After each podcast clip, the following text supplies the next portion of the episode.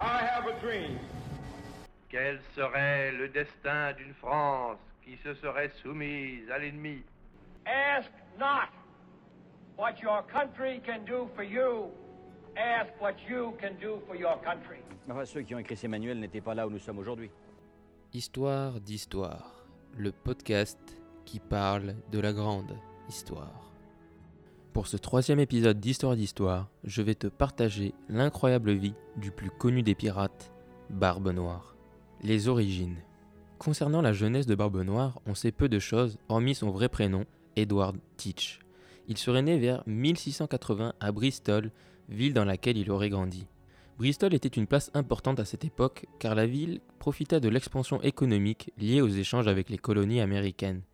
Teach n'était pas un illettré, il savait lire et écrire, et il est communément admis qu'il avait un niveau d'instruction plus élevé que la moyenne de l'époque.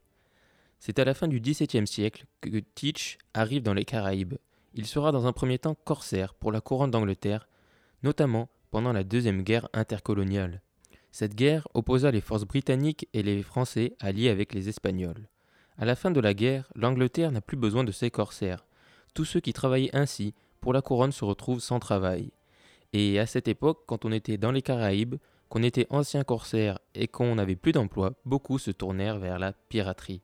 Ce fut le cas d'Edward Teach.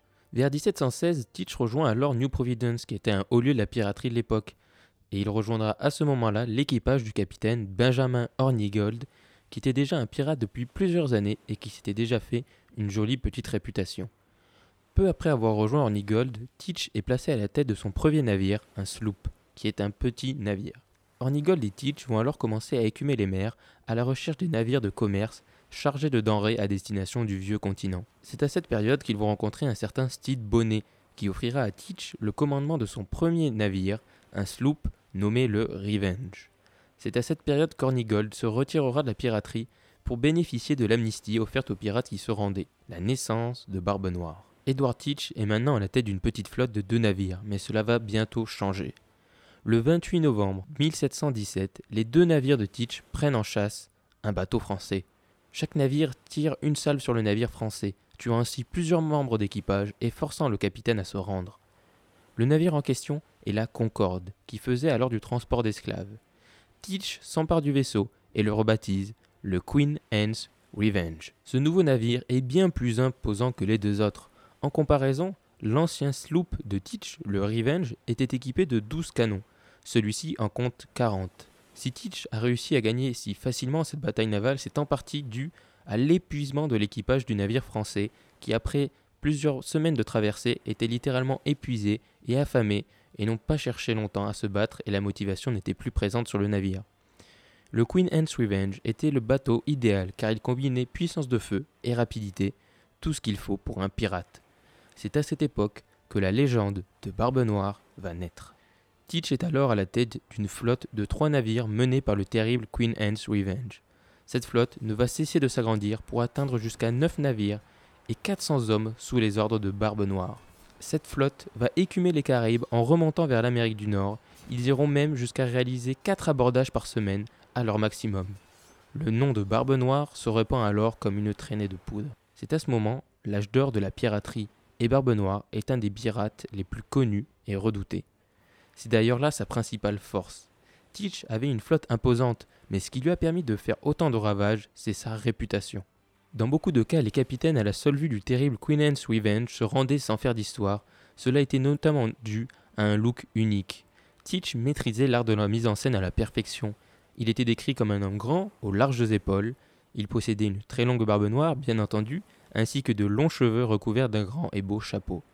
Il possédait jusqu'à six pistolets à son torse, et en prime, il avait pour habitude d'allumer des mèches de canon dans sa barbe pour générer un écran de fumée enflammé devant lui. Autant te dire qu'à cette époque, il évoquait tout simplement le diable en personne. Sa réputation et sa carrière de pirate vont atteindre leur apogée lors du blocus du port de Charleston. Charleston était une des villes les plus importantes de la côte est des Amériques. C'était la plaque tournante du commerce avec l'Angleterre. C'est à la fin du mois de mai 1718 que Barbe Noire et sa flotte vont réaliser le blocus du port. Pendant la première semaine du blocus, c'est pas moins de neuf navires qui seront stoppés et mis à sac par Teach et ses hommes. Un de ces navires avait à son bord des gens importants de Charleston qui partaient pour Londres. Ils seront capturés par Barbe Noire, qui les dépouillera de leurs objets de valeur. Il demandera ensuite une rançon en échange des prisonniers. La rançon qu'il voulait n'était pas de l'or, mais des médicaments. Certains de ces hommes avaient contracté des maladies lors de la traversée des Caraïbes, et posséder des médicaments à cette époque vous garantissait une grande autonomie. Si la ville refusait de payer la rançon, Barbe Noire avait promis qu'il tuerait tous les prisonniers et qu'il coulerait tous les navires présents dans le port. La ville accepta bien entendu de livrer les médicaments et les prisonniers furent livrés comme convenu. Ensuite, Barbe Noire leva le blocus et remonta vers la baie de Beaufort, en Caroline du Nord, pour y abriter sa flotte. La fin d'une époque. Après le blocus de Charleston, la couronne d'Angleterre prendra la décision d'éradiquer la piraterie une bonne fois pour toutes. Elle envoie en direction des Caraïbes de nombreux navires de guerre pour chasser les pirates et escorter les convois commerciaux. Elle proposera l'amnistie aux pirates qui accepteront la reddition. Teach envisage d'accepter l'amnistie royale. Mais alors qu'il se dirige vers la baie de Beaufort, le Queen Anne's Revenge s'échoue sur un banc de sable. Là encore, la légende de Barbe Noire est totale. Il aurait volontairement provoqué l'échouage du navire pour deux raisons. La première est que son célèbre navire était devenu un poids, comme une cible sur le dos, la réputation qu'il avait créée était aujourd'hui son principal danger. La seconde, c'est qu'il voulait se débarrasser d'une partie de son équipage pour ne pas avoir à partager le butin. Une fois échoué, il envoya la moitié de ses hommes demander l'amnistie dans la ville de Basse. Pendant ce temps, Teach vide sa précieuse cargaison et met les voiles sur le Revenge, son premier navire. En plus de ça, il laissera une partie de l'équipage restant sur une île déserte. Teach ne prendra alors que le Revenge et un autre navire de l'Adventure pour aller se réfugier sur l'île d'Ocracoke. Entre-temps, le gouverneur de Virginie, Alexander Sportswood, a eu vent des méfaits de Teach à Charleston et de son échouage.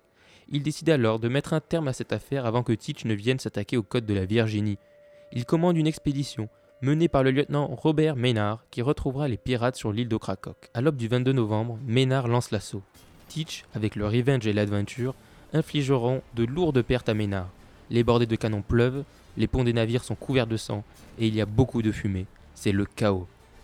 Maynard ordonne à ses hommes de se préparer pour l'abordage.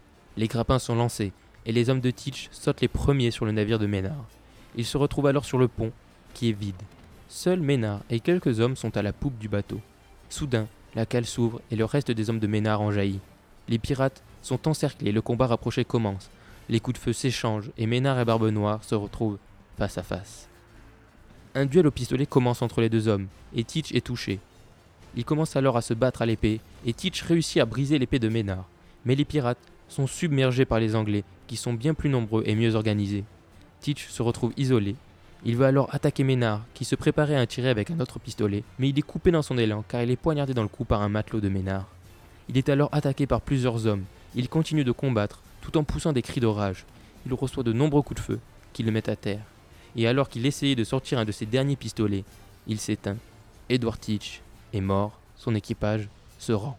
Il aura fallu 5 balles et 25 coups d'épée pour venir à bout de Barbe Noire.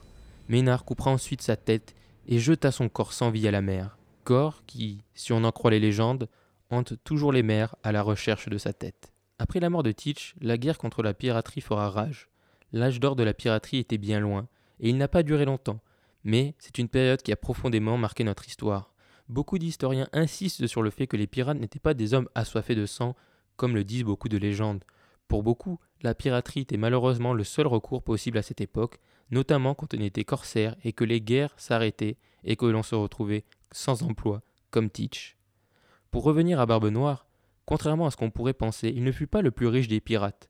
En comparaison, Francis Drake accumula bien plus de richesses que Barbe Noire, mais de par sa mise en scène et sa mort, il marqua l'histoire. Et bien évidemment, il fut l'objet de beaucoup de légendes à son sujet et à propos d'un éventuel trésor qu'il aurait enfoui, trésor qui n'a jamais été découvert.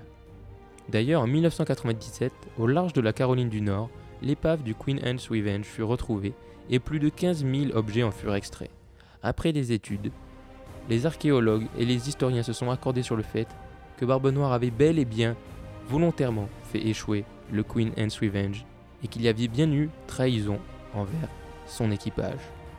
Les principales parties du trésor de Barbe Noire furent récupérées par les Anglais après sa mort sur l'île d'Ocracoke. Ce trésor était essentiellement composé de denrées rares, à savoir du sucre, du coton ou de l'indigo.